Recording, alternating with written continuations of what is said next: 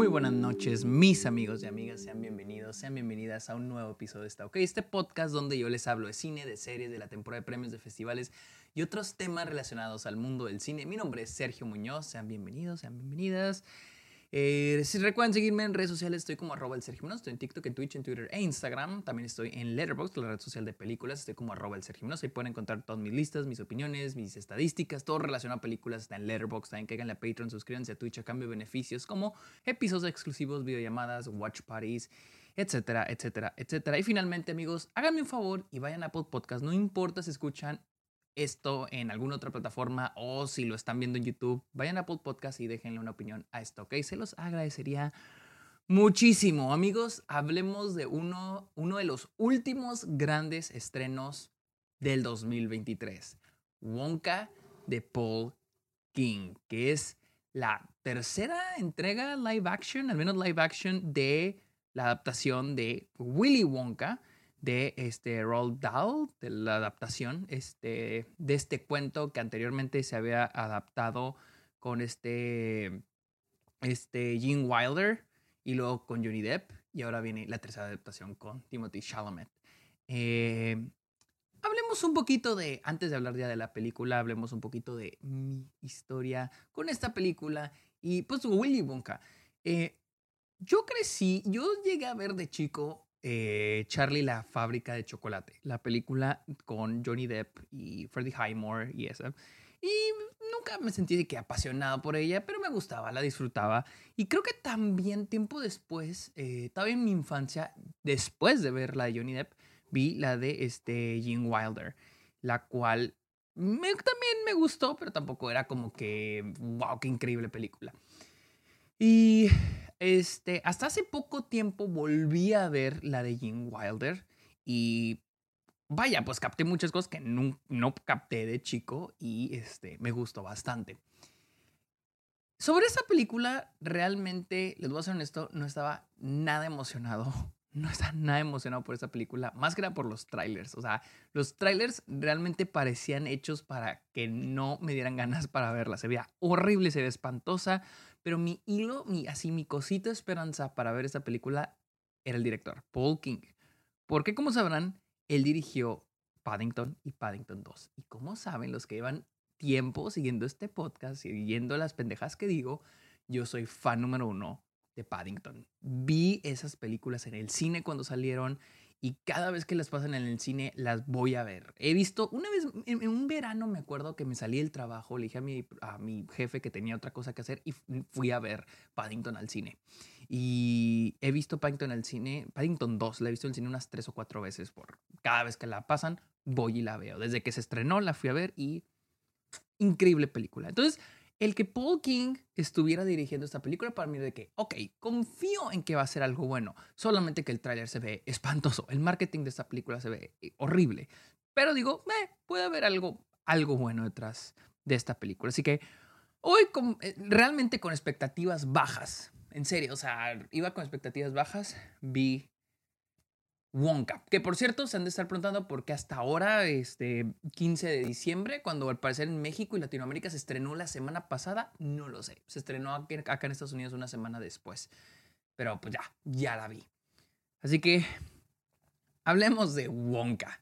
Eh, la película sigue a Wonka, un chavalito, un chavalito, vamos a decirle, un chavalito soñador que llega a una ciudad famosa por el chocolate que se produce ahí y él llega con el sueño de crear de vender su propio chocolate. Sin embargo, la mafia del poder de esta ciudad, el cártel de chocolates, literal se llama el cártel de chocolates, impide que Wonka, Willy, creo que se llama, se llama Willy en la película de Willy, sí, Willy, venda su chocolate. Y eso es técnicamente la sinopsis principal de la película. Eh, una de las cosas que, me gustan de la película es eh, Paul King tocando un tema importante que lo hizo en Paddington. En Paddington habla mucho, habla mucho sobre la inmigración. En este caso habla mucho sobre el capitalismo. La idea de quién controla el mercado. Esta idea del libre mercado que en realidad no es libre, simplemente está controlado por alguien. Em, y que incluso se habla mucho de la explotación laboral, que me gusta mucho que tome ese tema, que toque ese tema, porque es algo que la, la película, al menos la de Ian Wilder, toca demasiado, el tema del capitalismo y las clases sociales. Y en este caso, eh, me alegra que Paul King esté abierto a explorar un poco sobre eso, desde el primer acto donde Willy Wonka llega y luego se queda en en esta como un hostal, un hotel, y luego de repente lo ¿cómo dices? Lo, lo pendejean, lo, lo transean, le decimos en México, lo... Ay, tiene una palabra, tenemos una palabra, lo transean, decimos en, en México. Em, lo estafan, lo estafan, queda en deuda con el hotel y, y, le dicen tienes que trabajar para nosotros. Se da cuenta que hay otras personas que también fueron estafadas por el hotel y ahora trabajan para el hotel que técnicamente están siendo esclavos. Es una forma de esclavitud. Y me gusta que Paul King esté tocando estos temas con una película infantil. O sea, se me hace chingón. O sea, y porque siempre cuando se trata de películas infantiles, siempre decimos que, ah, es para niños, no hay que tomarla en serio. Pero me gusta que Paul King tome en serio, tome esta historia para hablar más que, ah, un güey que vende chocolates, pero hablar un poquito más de cómo se vive la sociedad actual, esa de la explotación, esta idea de la esclavitud, porque la esclavitud, y más acá en Estados Unidos, la esclavitud ya no es de la esclavitud que se vivió hace 200, este, 200 años con las personas negras, que literalmente eran esclavos, pero ahora se vive mucho con la falta de paga, endeudar a la gente, hacerlos creer que están, este, están trabajando por algo, pero en realidad siempre, siempre están trabajando por algo y nunca lo obtienen. O sea, ese tipo de temas me gusta como este, Paul King los, pues vaya, los cubre. Em, ¿Qué más? ¿Qué más? ¿Qué más? También me gusta lo caricaturesca que se, se, siente el mundo. El mundo no se siente tan realista y hasta, hasta cierto punto me gusta eso. Me gusta, eh, les digo, el cártel de chocolates. El hecho de que aquí al personaje, el policía, lo, le dan mordida con chocolates. O sea, es eh, este mundo tan caricaturesco, o sea, el valor que tiene el chocolate en este mundo, que sí podrá ir un poquito contra la lógica de el mundo real, pero no sé, no tengo tanto problema con eso. Y creo que algo muy fuerte para mí son los personajes secundarios, que son lo que conforman el mundo de esta película. Y, y, Paul King es increíble haciendo eso. En Paddington, güey, los, eh, los personajes secundarios son asombrosos, güey. O sea, los vecinos, los amigos, el señor de la tienda. Y es lo mismo aquí. Los puntos más fuertes son aquellos personajes que crean este mundo. Y eso es, y eso es lo, que, lo más fuerte de esta película. también las actuaciones se me hacen buenísimas, más que nada de los personajes secundarios que están empezando a tener una idea hacia dónde voy, remarcando los personajes secundarios, pero no el principal. Voy a brincar eso de una vez. Timothy Chalamet yo no creo que Timothy Chalamet sea un mal actor, para nada, de lejos. O sea, yo siento que Timothy Chalamet hace lo que puede en esta película, pero realmente creo que está mal casteado. O sea, repito, no creo, porque en serio no veo una mala actuación por su parte. O sea, siento que está dándolo todo, pero simplemente no está. No, no lo veo. O sea, no. Tiene cierta carisma, pero no la carisma realmente no la veo. Y, y a veces se siente como que es el protagonista, pero se siente a veces tan opacado por los otros personajes, al menos así yo lo sentí. Em, no sé, y, y, es, y no, no estoy, no quiero compararlo con los otros Willy Wonkas, con el de Johnny Depp o con el de Gene Wilder, porque realmente estos tres güeyes son totalmente diferentes. Pero el, person el Willy Wonka de Timothy es como un Ice, Ice, Ventura, Ice, Ventura, o Ace Ventura, el, que, el personaje de Jim Carrey combina un poquito con el de Johnny Depp, con una pizca de Jim Wilder. Em, no sé. Y ojo, esto no creo, siento yo que ya no es culpa de Timothy Chalamet, es un poco la dirección del personaje que ahora sí viene por parte de Paul King.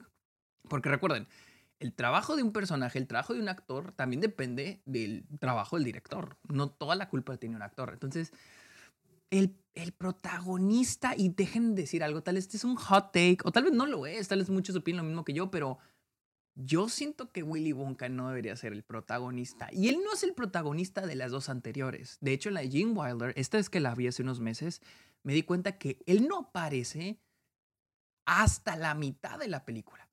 Y es porque el personaje de Willy Wonka, y creo que también la película de Tim Burton lo maneja así, es un personaje muy misterioso, algo oculta. Y aquí este personaje, el personaje de Timothy Chalamet, no se siente así, se siente muy abierto y todo te lo platica y sus aventuras. O sea, casi se siente como también como un Indiana Jones joven, o sea, un explorador y que llega a la ciudad y que quiere vender su chocolate, este chocolate que descubrió. O sea, así se siente. O sea, es una versión muy diferente a Wonka que a algunos les va a gustar y a otros tampoco. Mi cosa, digo, a unos les va a gustar y a unos no.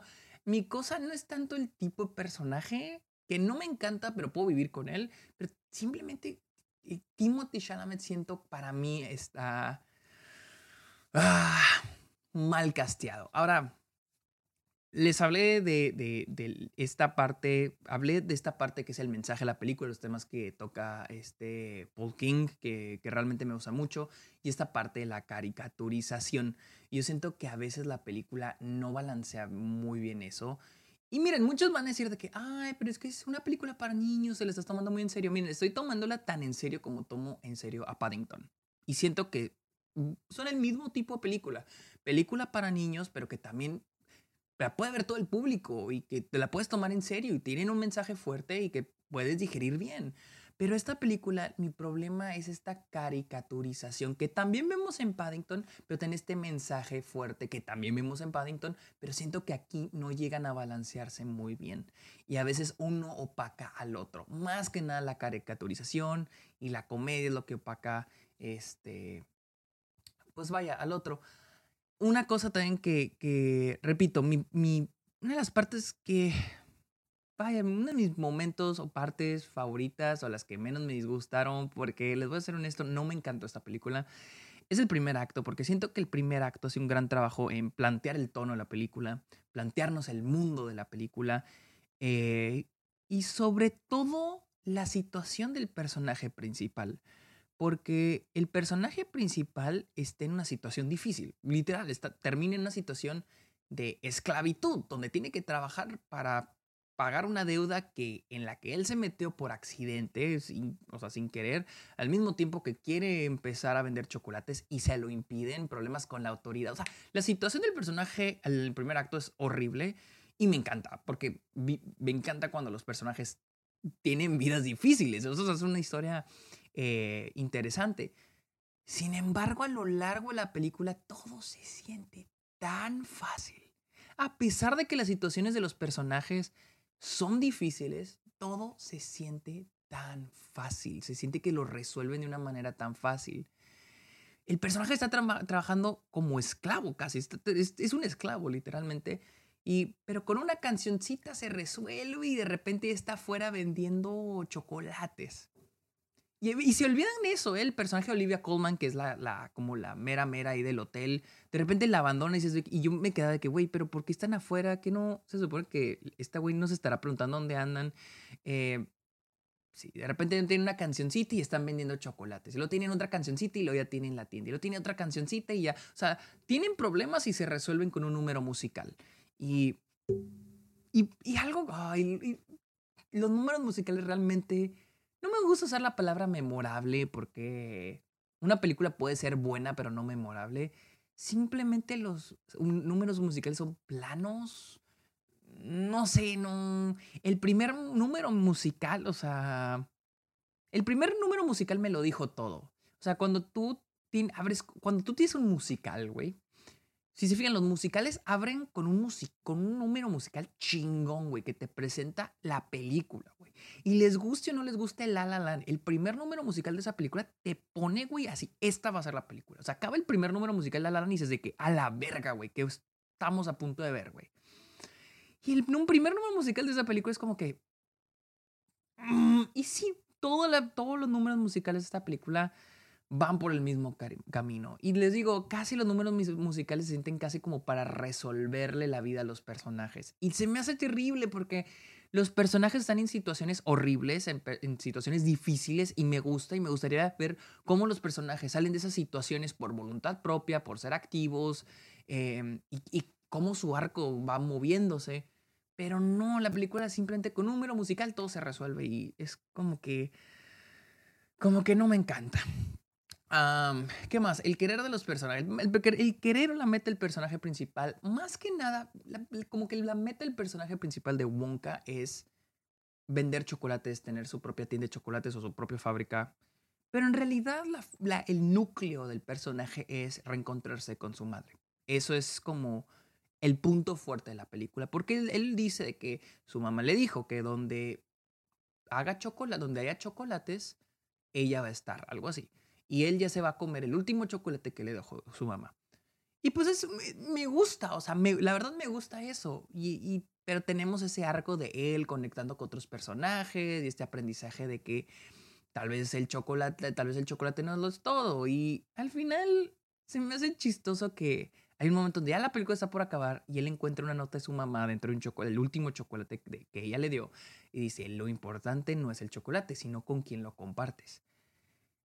O sea, está linda la nota, pero mi, cosa es de que en serio tuvo que leer la nota para tener su arco de personaje. O sea, no tuvo su arco de personaje a través de todo lo que acaba de vivir y los personajes que conoció y los acontecimientos que compartió con esos personajes. No, tuvo que leer la nota para tener este arco final que está muy chisi. Yo sé, es como para, ay, qué bonito, pero no sé. O sea, está ahí él sentado, así como todavía. O sea, no sé, eso sí me dejó así como que no muy contento otra cosa es la, lógica, eh, les digo, la, lógica narrativa de la película. Hay cosas que me gusta, que no tienen lógica, que simplemente es caricaturesco, pero otras cosas que como que se pierden, y más cuando es este tema de, como estos temas serios. Porque les digo, ese momento donde la película de repente se le olvida que estos güeyes eran, trabajaban para el hotel y de repente andan afuera está medio raro. También se me hace bien chistoso de que estos personajes, los personajes que trabajan en el hotel, que son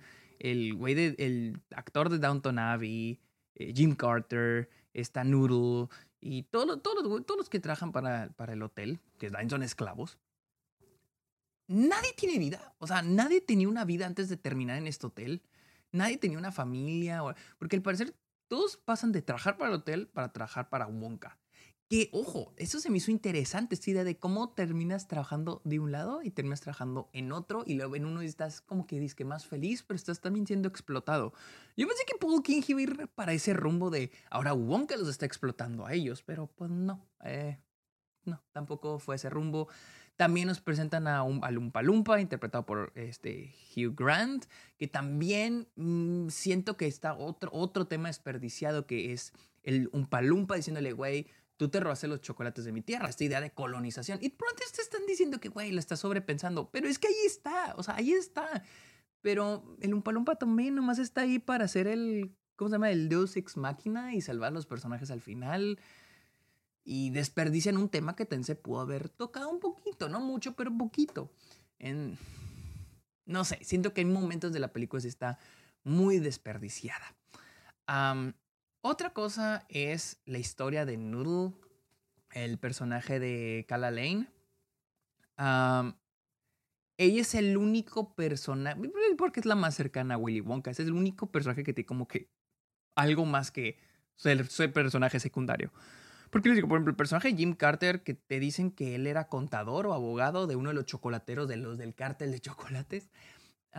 pero les digo, él sigue él, no es como que lo liberan porque están buscando como que esta libertad, pero trabajan con Willy Wonka y no buscan a sus familias. No sé, está medio raro eso. Pero en Noodles eh, hay una historia sobre ella, sobre su familia, qué pasó con ellos, que está medio raro, tiene un final medio raro, se siente medio forzado esto de que Willy Wonka encuentra quién es su papá, no, quién es, dónde está su mamá y luego se reencuentra con ella como que se siente muy fuera de lugar, también se siente como para terminarlo en una nota de, ay, qué bonito, como de ternura, pero también se siente muy, muy, muy fuera de lugar.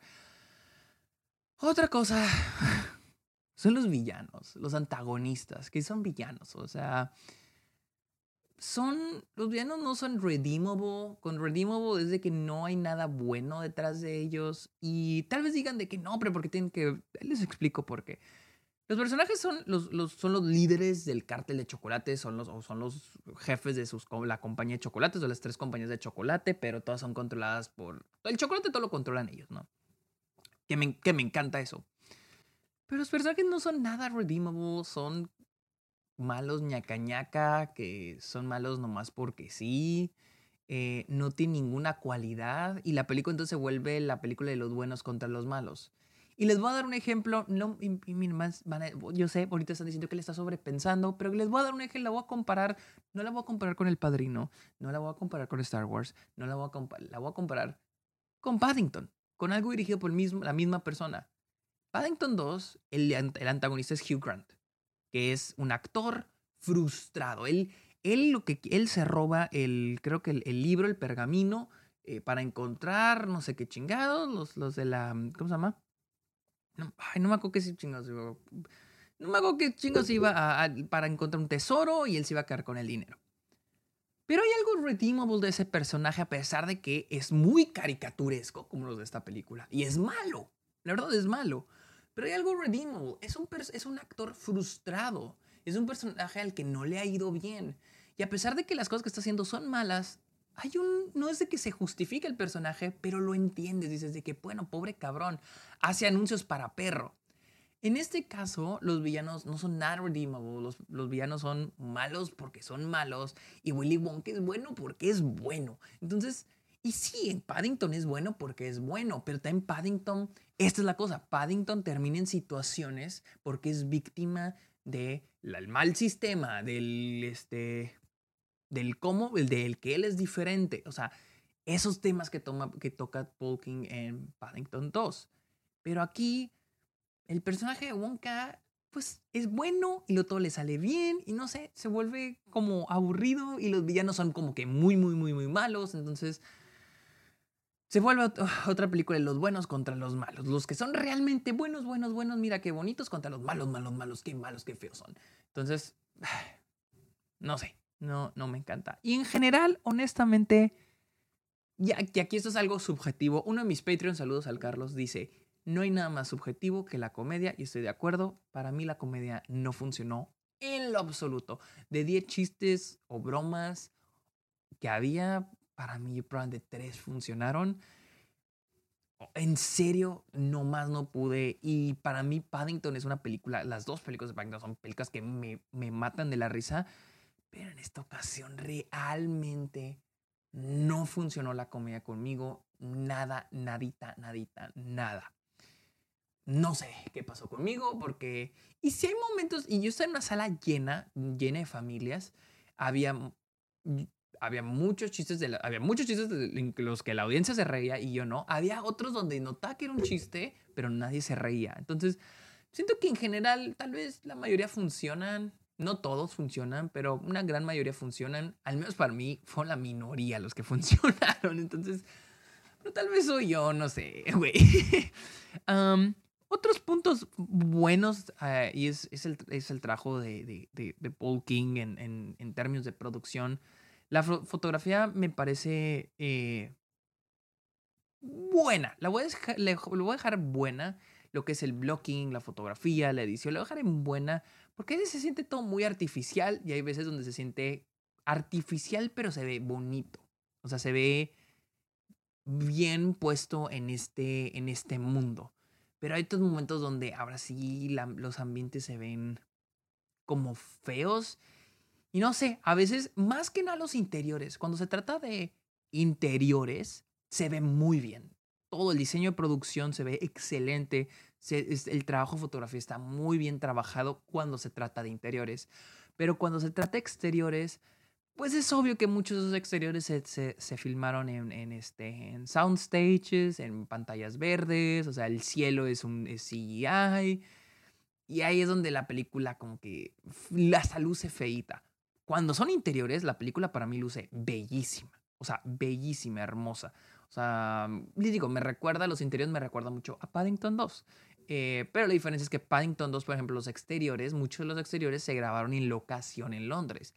Aquí, pues hay raras locaciones que se graban en locación, como el final, que está medio raro porque al final cuando está Noodle se reencuentran con su, con su mamá, es en Oxford, en la Universidad de Oxford, en la, la biblioteca. Em, que es en locación. Y de hecho, si tú ves, ustedes ven esa, esa toma de la biblioteca de Oxford y la comparas con cualquier otro exterior de la película, se ve totalmente diferente. Esa toma se ve muy orgánica. Las otras exteriores de esta película no se ven tanto. Pero repito, es, es una película ahora sí de mayor presupuesto. Yo quiero ver cuánto, cuánto costó esta película. Esta película ha de haber costado unos 100 millones. Yo digo que se ha de haber costado una lanita. A ver, vamos a ver, nomás por, por curiosos. Wonka Budget, 125 millones de dólares. Cuando no estamos viendo presupuestos así es porque ya está raro porque cuando se van a presupuestos más altos es más probable que no usaron locaciones reales y se son eh, soundstage y CGI, lo cual es extraño porque es que si es más caro es porque grabaron en locación, pero no sé, es Estamos hablando de también Timothy Chalamet ya es una mayor estrella. Y pues sí, honestamente, es raro decir que me decepcionó porque no tenía expectativas altas, tenía expectativas muy bajas. Pero al menos ni siquiera me la pasé bien. O sea, realmente no, no. Ahora, ahora sí, esto ya no es ni en contra de la película, es mi, mi experiencia. Realmente no me la pasé bien viendo esta película. No me, no me divertí mucho ya esperaba que se acabara. Afortunadamente creo que no duró mucho. Creo que dura, dura una... Dura dos horas. Wow, ok. No hasta eso no la sentí tan larga. Pero sí es que, fue una película que sí me sufrí. Y me, siento mal porque en serio, no sé, quería disfrutarla. O sea, creo que es una película que, que, era para disfrutar y realmente no, no, no, no la disfruté y, y, créanme, no, no, no estoy disfrutando criticar o hablar así o pensar así de esta película porque en serio me ha encantado pasarme la padre viéndola. Pero bueno amigos, esta fue mi opinión de Wonka, la cual ya está en cines en todo el mundo, supongo. Eh, la recomiendo. No sé, si como siempre, si tienen ganas de verla, vayan a verla, que nadie los detenga, pero si están así como dudosos, no sé, yo no me la pasé tan chido, pero hay mucha, mucha gente que se la está pasando chido. Tal vez ustedes sean de los que sí se la pasen chido. O tal vez no. Así que amigos, recuerden seguirme en redes sociales. Estoy como arroba el Sergio Munoz. Cáiganle, cáiganle a Letterboxd, la red social de películas. Estoy como arroba el Sergio Munoz también. Cáiganle a Patreon, suscríbanse a Twitch. Y yo creo que es todo. Amigos, muchísimas gracias por escuchar este episodio. Que tengan muy bonito día. Bye.